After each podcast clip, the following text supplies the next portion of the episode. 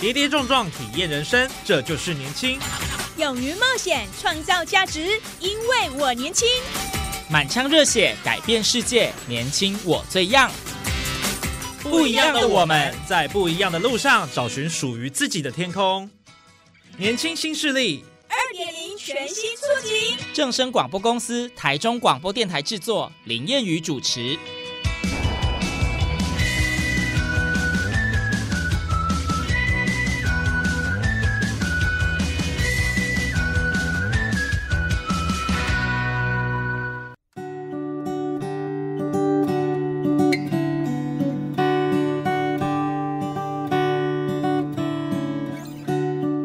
众朋友您好，欢迎您在礼拜二的中午十二点准时收听在正声台中二台 M 六七千赫播出的《年轻新势力》，我是燕宇。哎，近年来哦，因为这个国际化的风气兴盛哦，加上这个各大学纷纷奖励鼓励学生哦出国留学，那政府也提供不少奖学金的机会，让很多人啊到国外念书的留学梦得以实现。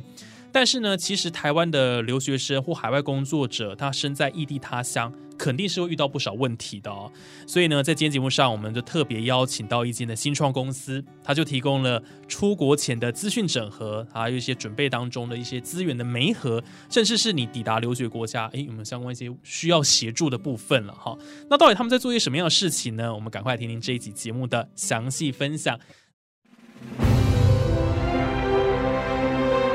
这是台湾新典范好青年说出最真实的一段。内心话。嗯，大家好，我是 Bill。那我现在是 Will Study 留学计划的执行长，然后也是创办人。那我们 Will Study 其实想要打造一个给留学生以及对于要去海外工作的族群。有更多的资源、更多的资讯可以去参考。例如，哎，你想要去什么样的产业，或你想要去什么样的学校？我们希望在我们的网站上都有相关人物的专访，让你可以找到你需要的一个经验的参考。那包含你到了海外，你需要去对于民生服务，像是银行啊、保险啊、租屋啊，有任何的。疑问在网站也可以找到一些申办上面的指南，让你可以更快的融入当地的一个文化的挑战。那我们最终的一个期望就是你在留学的路上有任何的困难，然后我们 Will Study 希望可以陪伴在大家身边，然后帮大家一起去克服这些难关。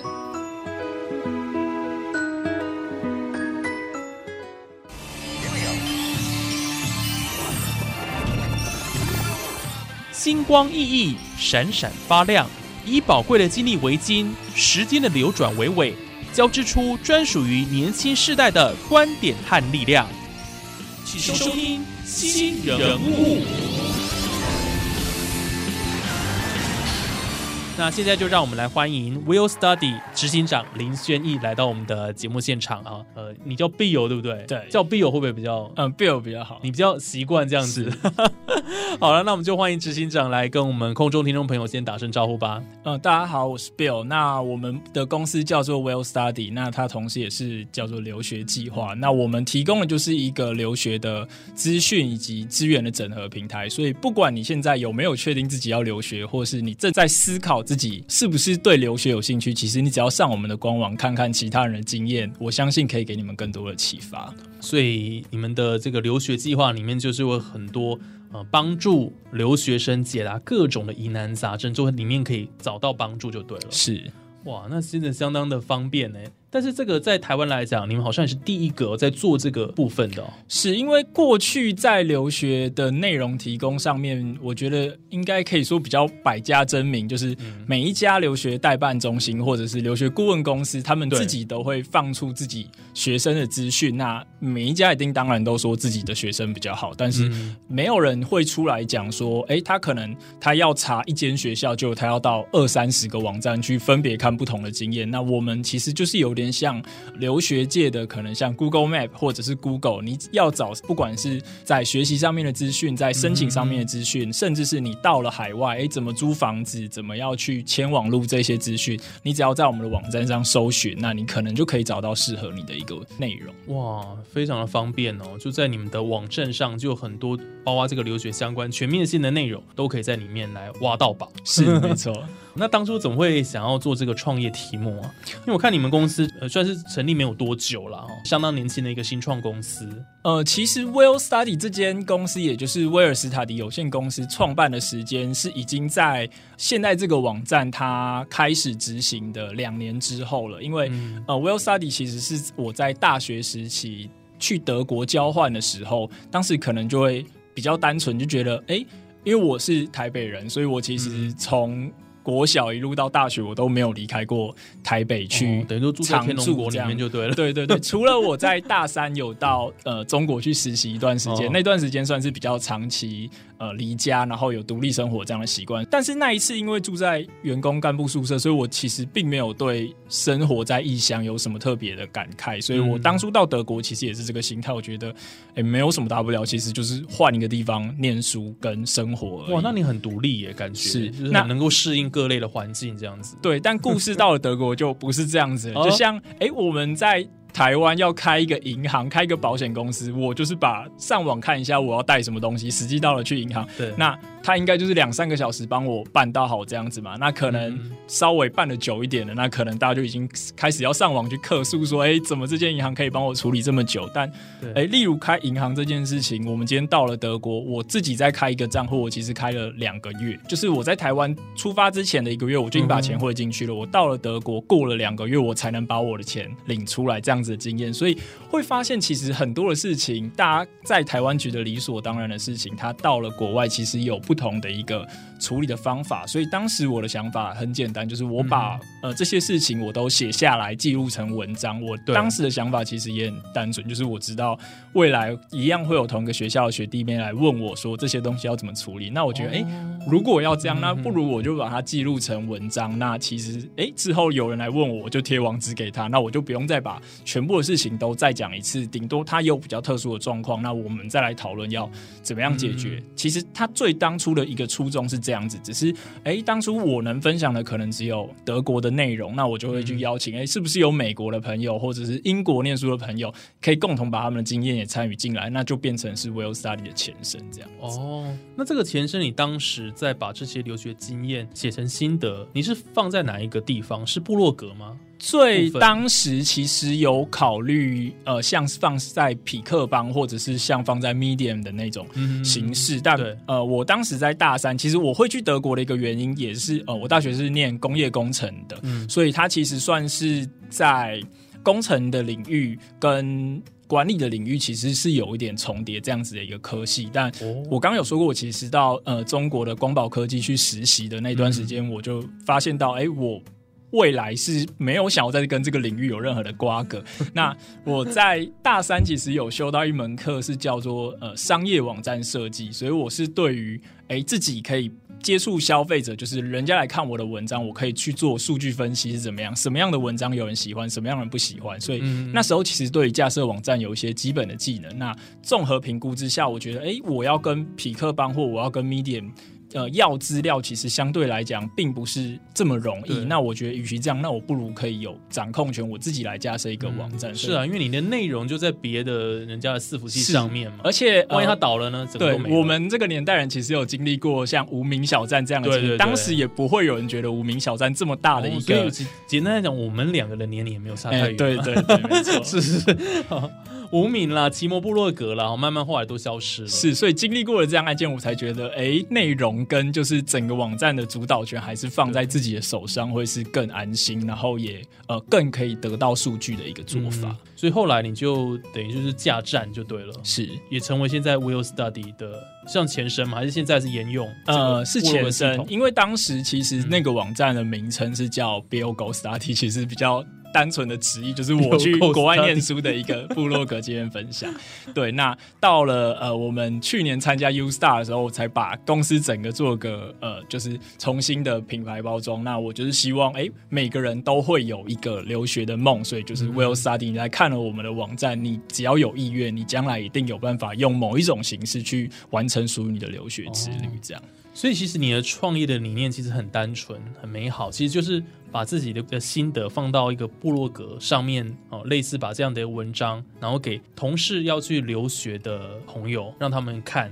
那你就不用花很多时间去跟他解释。当然，可能你是一个学长的身份啊，也许有一些学弟妹要来做询问的时候，就可以把这网址贴过去。是哦很单纯，但是后来就把这样的东西变成是一个创业的一个，呃成为一个基础了。是，就是我们 Well Study 的，就是核心的理念其实很简单，就是我们希望让留学这件事情它变成是一种意愿，而不是一种门槛或者是标准。因为嗯现在台湾大部分人讲要留学，大家可能都会觉得说，哦，这就是一件要非常有钱的人才能去做的事情，或者是对他是要某一种社会地位的人才能去做的事情。嗯但我们想要扭转这样的想法，让他们觉得说，哎，今天你要出去留学，只是一个你自己起心动念的问题，你有这个想法，那我们就可以来陪你找到一个最适合你的方法，然后让你去完成这个目标。了解。那我看像现在你们叫做 Will Study 哦，所以原本是 Bill Go Study，对哦，所以你后来就把它改成 Will 这样子，是威尔史塔迪。对。为什么用这个中文名称就直接翻过来这样？哦，没有，当时我们其实，在送名称的时候，我们送了好像十五个名称都被拒绝掉了，然后后来才决定说，哎、那不如这样就直接照翻威尔史塔迪总可以了吧？因为当初其实最单纯就是因为我们中文叫留学计划，然后我是觉得，哎、那能不能就叫留学计划有限公司？但哎、不行，哦然后有一些一系列的的名字，后来尝试都不行，所以最后才、呃嗯因缘机会之下就变成这样子，成为公司的名字。真有趣。所以二零一九年底你们公司就成立了，是到现在有核心成员大概有几位呢？呃，我们目前有六位全职员工。嗯哇，而且听说还办公室还扩展到越南各地。我们在呃 U Star 的执行期间，然后我们发现了，哎，上网看了一下我们网站的数据，发现哎，蛮有趣的。台湾的用户居然只占了百分之七十五，我们有百分之二十五的用户是来自于海外。因为呃，在亚洲地区其实是比较没有像这样的一个平台，它算是一个比较呃经验分享。就是我想大家在出国的时候，难免都会有那种呃惶恐跟不安的心情，因为毕竟就是要离开一个你长久的舒适圈，到一个不同地方去生活。那我们其实希望让大家，呃，你能看到一个跟你背景比较相似的，因为你去看，不管是欧洲人分享的经验，或者是美国人分享的经验，其实嗯看久了都会有一种感觉是，呃，其实。呃，不太关我的事，因为他的成长背景也跟我不一样。不一样但你今天看到，嗯如果是一个台湾人的呃经验，他可能跟你是同个大学毕业的，今天在、嗯呃国外他有什么样子一个发展，你才能诶、会更多，就是从这样的文章里面，他能得到的资讯量是更大的。然后呃，我们没想到我们是写台湾人的内容，然后是写中文，但是会有像是包含马来西亚、泰国啊、越南的呃用户他们来看我们的文章，而且因为搜索引擎的呃分析系统，它其实可以去调他们的母语不是中文，他们是用 Google 翻译也要来看这样子的文章，那我们就觉得，哎、太有趣了那是不是其实每个国家它都值得拥有一个这样的平台？因为我想越南人他们其实也希望看到的文章是呃。越南的学生出国到世界各地的分享嘛，嗯。因为将心比心，我们台湾人也希望看到的是，就是自己国内的同学出去的一个经验，所以我们因为这样子，我们就选了在我们网站上面第二大用户的族群去，呃，就是越南也开始做在当地 original 的一个这样的内容。越南是第二大用户，嗯，那第一大用户是？哦，就是国内自己，就是国内自己对，就是台湾百分之七十五哦这样子。所以你才会在那边设办公室对这样子。所以等于说，你这样的一个呃新创的公司，你是走比较 international 的对的，部分了哦。其实我们现在当时没有想这么多，但是好像是可以朝这个全球的国际化的部分去发展。哦，当然，当然，当然哦是那这个大有可为啊，因为我们就很有其实潜力耶。包含现在在台湾，我们也是一周只要进办公室一天就好了，其他时间是大家都可以完全 remote 工作。因为我们在成立的当时，哎，有的用户他是在泰国，有的用户他在。德国，那其实大家也不会都在台湾。那我就想说，哎、与其这样，那其实不如连原本在台湾的用户，你都可以自己决定你上班的地点。那我们可能每个礼拜固定一个时间，大家可以在一起开个会，然后那个下午可能就大家一起工作啊，讨论一下下一周执行呃、嗯工作的一些事项，这样子。对对，还不用每天进办公室哦。对，就是，但这个同时也是一种需要大家最高标准的去对自己要求的一对啦个，表现。就是那个时间的一个掌控，然后纪律整个的一个控管，是。我想这个还蛮重要的哦，不然其他天就可能不知道做什么，所以你还必须要有一个计划性的，大概你每天的要做的事情，对不对，就是呃，下个礼拜的 KPI 你就是要达成你的目标。那其实你如果没有达到，基本上大家也不会有太多的理由啦，因为时间跟最大的自由弹性都已经给大家了。是。嗯，所以没有所谓这个上下班时间、哦，是，哇，好令人羡慕哦！就是现在新创公司都这么好吗？没有了，就是大家有各自有各自适合的方法啦。因为也我们也是有同事，他是跟我们说，哎、他就是喜欢大家同时一起上班的感觉，这样子。对对，所以我觉得每个人有一定有一个适合他比较梦幻的一个工作所以环境，你们知道是远距工作对，然后有这就是样的一个提前开始 work 里 from home 这样子。对，那你在创业初期的时候，听说那时候是那个台科大育成中心提供你一些相关必要的一个协助，帮助你们很多。因为后来你们还拿到教育部青年署的这个 U Star 的创业奖金，是拿到冠军嘛？对。那时候拿到多少钱？呃，我们第一阶段加第二阶段总共拿到一百一十五万台币。哇，对，不愧是冠军团队，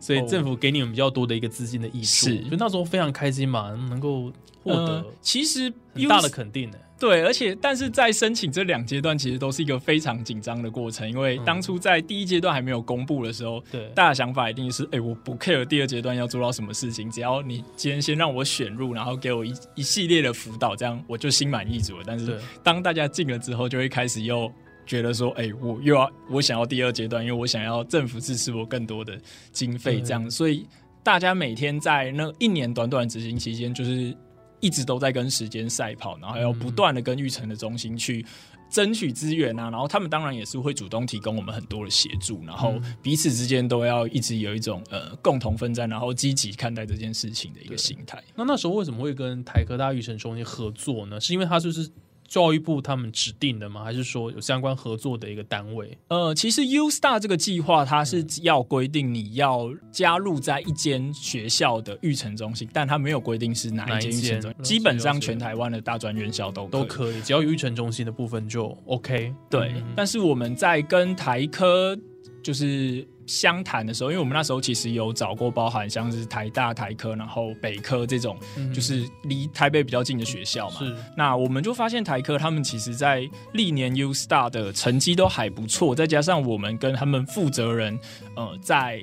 相谈的过程中，发现他们真的对于新创是一种。呃，不管你今天有没有要代表他们参赛，然后他是真的很关注你的感觉，就是例如我们，他都还没有同意，呃，要让我们报名他们学校的，就是那个团队，但是他就说我们其实可以先找夜师来帮你们做辅导，然后有没有需要改简报啊，要改一些商业计划案啊，那我们可以先帮你看过一次。那那时候我们其实就哎深刻的见识到一个。就是在做这件事情一个纪律性的表现，因为我相信很多的新创公司，它对于自己要做的产品或者是产业，其实都很有想法。但是你如果要提到产销人发财这种财务方面啊、法律方面，其实大家在这个部分的知识是会。相较于你自己的专业知识这个部分，就是来的更少。所以其实如果有一个角色可以从旁，然后主动的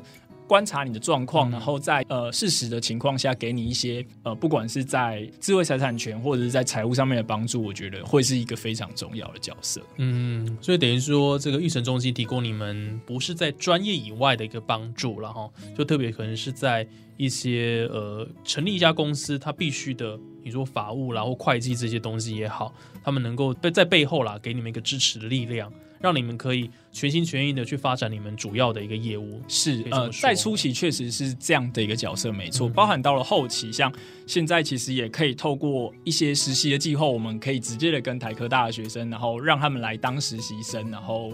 其实实习生最特别的一个角色，就是他其实很像我们的用户，因为不管是大学生或者是研究所的学生，蛮多都是准备要出国的对这个潜在族群。那我们其实透过跟他们呃讨论的过程，或者是听他们发表，就是对于我们现在一些产品或服务的意见的时候，嗯对于我们来讲，其实也是一个很好的反思机会。但同时，我们也可以不管是在呃社群方面啊、行销方面、业务方面，把我们现在的一些执行的经验分享给他们。那我觉得对于双方来讲，算是一个互相学习的过程。哇，所以很棒啊，这个多多方面多管齐下，然后都在帮助你们这家公司是越来越好，越来越成长这样子。是那你们这个是一间新创公司哦，刚开始成立的时候，一定会遇到很多的这个困难跟挑战。是，大概会遇到什么样的难题？除了说育成中心，也许可以帮你们解决掉一块，你比较不用去担心。那还有没有一些主要的你们面临的一个困难，在拓展业务方面？呃，像以我们的这个产业来说，我相信对大家非常深刻的就是，我们是二零一九九月成立的嘛，然后我们又是做留学，然后需要出海的这样的一个产业，结果不幸的在可能一九年底到二零年初这段期间就。爆发了新冠的疫情，导致于一开始的情况下，甚至是呃海外的签证机构是直接拒绝，不管你有没有现在拿学生签证，你就是不能再进我们国家，就是类似完全锁国这样的一个对，然后或者是像台湾的协会其实是不发学生签证的，那对这对于来我们来讲，其实算是一个非常大的打击啦。因为我们其实，在前期就是筹备期过后的四个月，我们的状况算是准备的还不错，就是。我们网站不管是在呃服务的使用人数，或者是在网站的呃注册人数，前四个月的、嗯。呃人数的标准都是超过于我们原本预期的四五倍以上。那我们是对于这样的情况下，其实非常开心的，但对，没办法，就是就遇到这个疫情，是就但是呃，这个部分我觉得其实考验的也是新创在呃遇到问题的一个处理的能力，再加上你有没有那个意愿去寻求资源，或者是寻求不同机构的帮助。因为就像玉成在这个时候，他其实就带给我们非常大的帮助。就例如，诶，如果现在海外出不去了，那我们是不是有什么事情是可以在台湾现在先做起来？因为呃，我看到有一些团队，他们也是遇到这这样的状况，然后他们可能就是开始呃灰心丧志，就觉得啊，那不是我的问题，但是为什么这件事会发生在我身上？但是其实，在想这件事情的当下，是对于你的产业一点帮助都不会有的。那我们当时的做法换个角度正面思考了。对我们当时的想法，就是其实也是，哎，那我们其实可以把内容这块先做起来，因为其实过往还有很多我们没有收集到的留学生的内容，那我们其实是可以利用这段时间，其实比较特别的是，哎，很多人也回到了。台湾国内，那我们是可以趁这个机会去把访谈他们把这样的一个记录留下来的。那嗯其实我觉得也算是呃，上天对我们也蛮眷顾的啦。因为海外的蛮多商业的机构，其实他们也没有遇过这种情况，是在一个半年期间，然后呃，国际学生完全都不到他们的国家来对，消费啊，或者是购买他们的服务啊。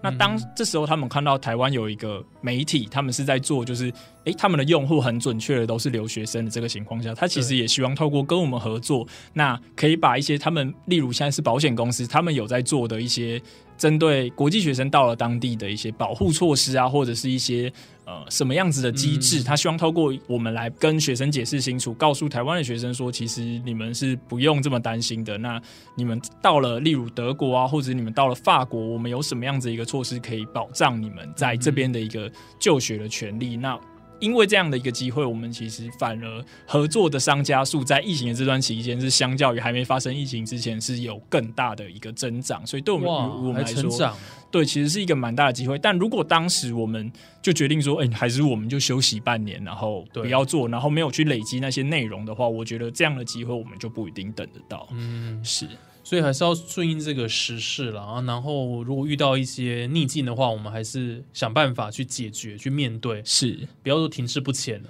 所以这也是因为你们这样子的一个持续往前成长了哈，这样的一个动能，所以才能够导致后后面你们在整个一个公司的发展哦，不会停滞不前。是。然后嗯第二个，这很我觉得关键的比较重要的一个点，我是觉得可以厚脸皮一点啦，因为嗯新创公司常常去争取一些，不管是呃资金面也好，或者是业务面也好，大家就会例如去找比较大间的公司。那大间的公司觉得，哎，你你根本就不是一个什么样的咖，那我为什么要跟你合作？这样子的心态，我觉得理所当然，就是放在每一个人，就是都可能会有这样子的心态。嗯放诸四海皆准了。对，那那那怎么办？那我们应该要 我觉得就是呃，你也没关系，人家拒绝你了，你有机会，就像我们在面试一样，你你嗯可以问一下说，哎、那为什么你不会希望跟我有这个合作机会？那问问看对方有没有，你当然也不用期望他一定会回复你，那没有对期望你还是跟人家谢谢，保持良好的关系，因为将来都还有机会再合作嘛。对那如果他能给你一些意见的回馈，例如他就说：“哎、我觉得你在简报的时候，其实你没有完整的把你能带给我什么帮助，因为呃，初期在创业，可能蛮多人会做的一个错误，就是大家都在讲说我自己做的东西很好，很好，很好，怎么样？但是你其实没有换到对方的立场去想，说你今天把你说的这么好，但是你对于人家现在在做的服务或者是产品，你到底能给予什么样直接的帮助？我觉得也可以用对方的立场去返回来思考。你如果可以把这一段。呃，厘清清楚的话，对方其实说不定是有意愿去合作的。那我们也是透过呃不断的修正啊，然后被拒绝了也不要灰心这样的形式，然后慢慢的，你问一百家，你即使成功率只有百分之一，那你也是争取到第一间合作的机会。所以就是呃，我觉得。还是需要有更多一点的正能量，加上可能比较厚脸皮一点，对。哦，所以这样的一个角度啦，我想也是分享给我们这个听众朋友哦，对啊，勇敢去面对就对了啦，是。去去找各方的可能的一个合作机会，不要害怕，是。哦，我想也许这个好运就降临在你们身上，没错没错，对啊，因为有时候嗯，我们自己可能会有很多的小剧场。想很多啦，但是其实呢，勇敢踏出去，是。也许就会创造出不一样的一个结果。没错，是那那 Bill，我想最后来问一下，就是说您在德国啦有一些留学的经验，当你们留学计划 Will Study 不只做留学生的经验分享，还有到当地就业职场的部分。是。你那时候到德国的一个呃留学经历大概是怎么样子？可以跟我们分享。当然，你刚刚有提到说，感觉好像。你的适应力能力蛮强的啦，没有觉得说我到了另外一个 呃完完全不同的环境，在德国看到了什么？呃，有没有什么跟台湾不太一样的地方？我觉得德国蛮多地方都不一样了。就以学术面来讲好了，其实呃，因为我在北科念书，其实北科在教学方面其实就比较像大家，因为大家常常都会说，你进了北科，基本上就是高中在。呃，前四年，因为我们的每一个学期的选课就是他会跳出一个表，然后一到五要上什么课，然后你就是只能按确定。你如果没有把全部勾都勾起来，他就会跟你说：“哎，你还有勾没有勾完，你不能确定。”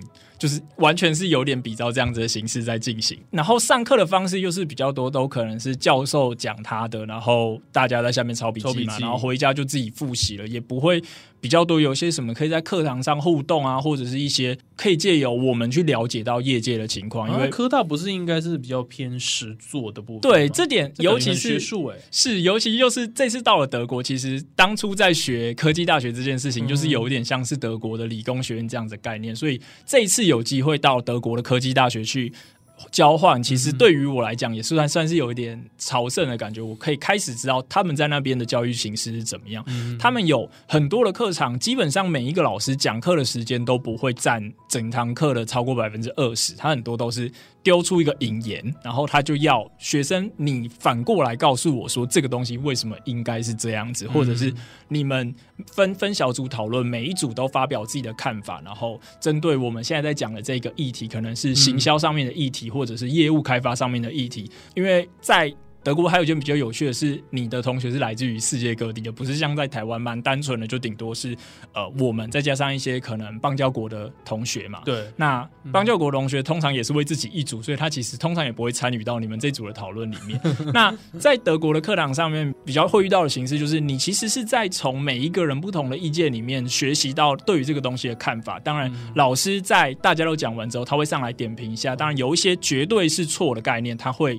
来就是跟大家讲说为什么这个东西是错的，但他不会去否定每一个人对于这个东西的看法。那我觉得这个过程其实算是非常有趣的，因为其实对于这个东西，呃，你可以产生更多的想法，因为一个人就有一个概念。那我今天可能有十个小组，那我们就可以看到十种不同对于这个东西的一个呃解释。那老师。在呃讲完这个东西，他可能包含像今天在讲行销学，那这个行销学老师就会上来跟大家去分享说，他过往在业界的时候，例如呃我在什么样的一间汽车公司去做行销专案的时候，我们是怎么样把这个理论付诸在这个实物上面。其实我觉得这一点蛮大的程度，应该可以是变成说，为什么在当地的人有办法在毕业之后可以比较无痛的去衔接到职场，其实是因为，哎，我们在课堂上的时候，老师都跟我们讲说，这个东西如果在业界的是话是。怎么样被去应用的？那其实这个东西的呃比较呃验证在自己身上，就是我当时到中国去光宝实习的时候，我进了工厂，其实很多东西我都会觉得说，哎，我学过时间管理，我也学过生产管理，但是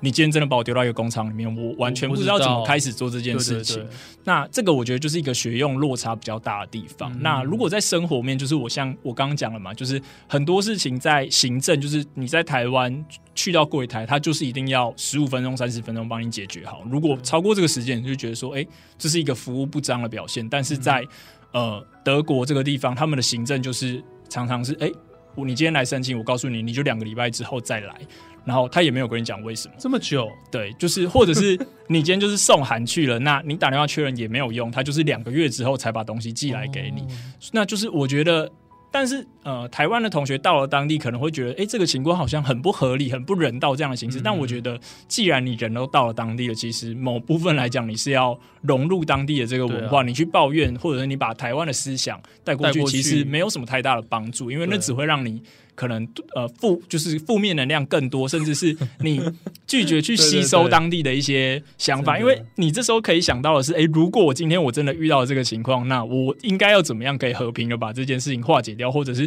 哎，我怎么样可以？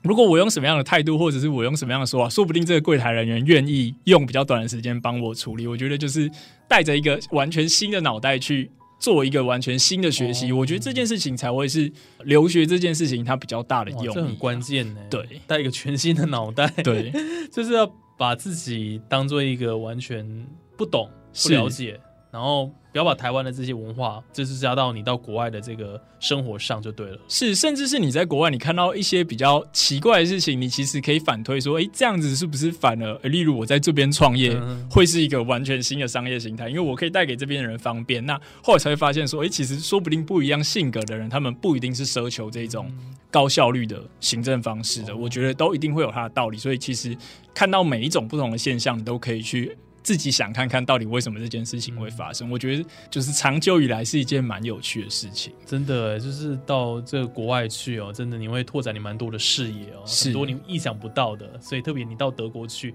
也看见了这些跟台湾的文化呃不太一样的地方，你会接受到那个所谓的文化冲击。这样是因为。对于我们来讲，我们虽然叫留学计划，但我们在讲的留学其实不是最狭义的那种留学，就是我好像要到国外去念个大学、念个硕士，这样才是留学。其实，呃，不管是呃在就是出国念语言，或者是你出国打工度假，或者是你出国实习，或者是有人是想要出国，例如我要学个调酒，我要学个甜点，那不一定是是去专门的厨艺学校。我们在呃称的留学，其实是你换到一个跟你现在。生活的地方完全截然不同的一个文化的条件，或者是一个不同的教育环境之下，你去。衍生出来的新的想法，我们就觉得这样其实就是一个留学的一个体现。所以你的留学的定义是比较广的，是。所以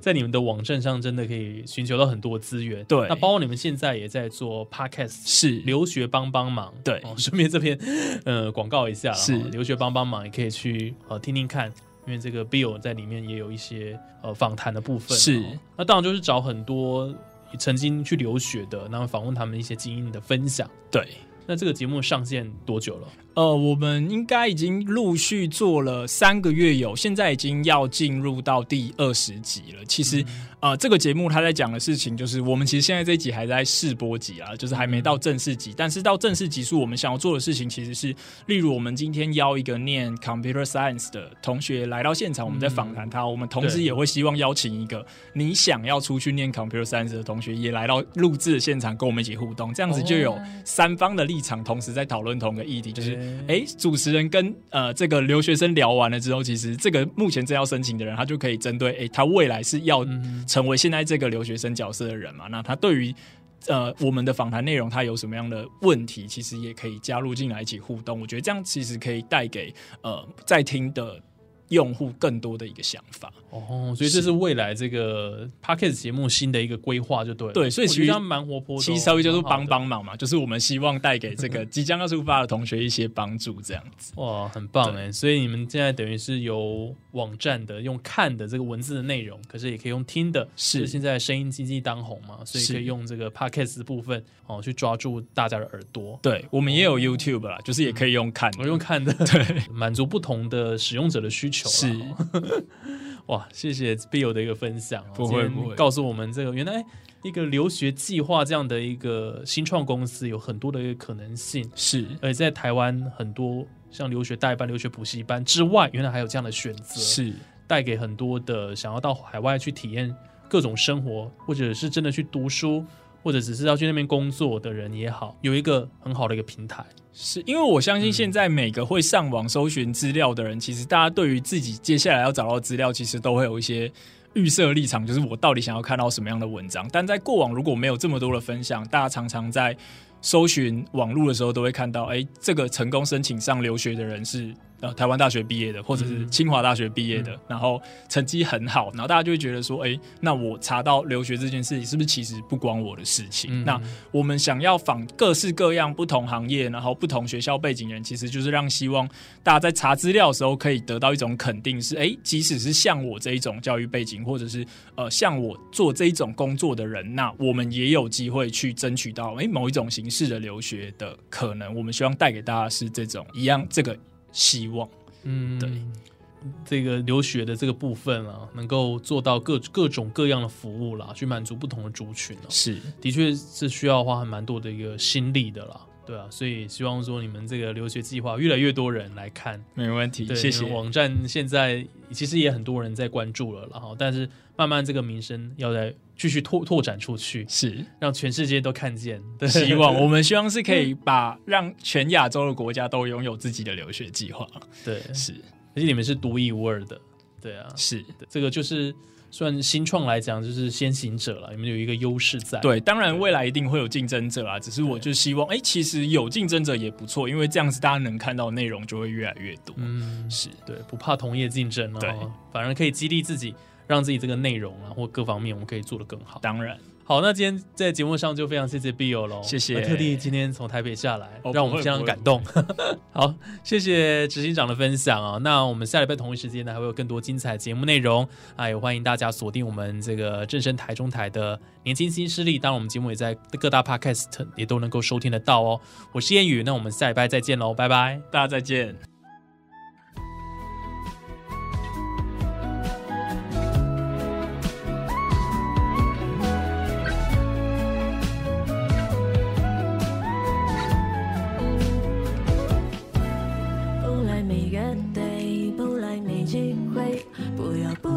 却错过那场演唱会。你最爱的歌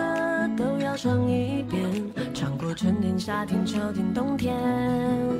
不来没乐队，不问对不对，不是每种人生都要活得很准确，有时候忘词，有时候断句，还是有你有我有笑有泪的风一回。还记得我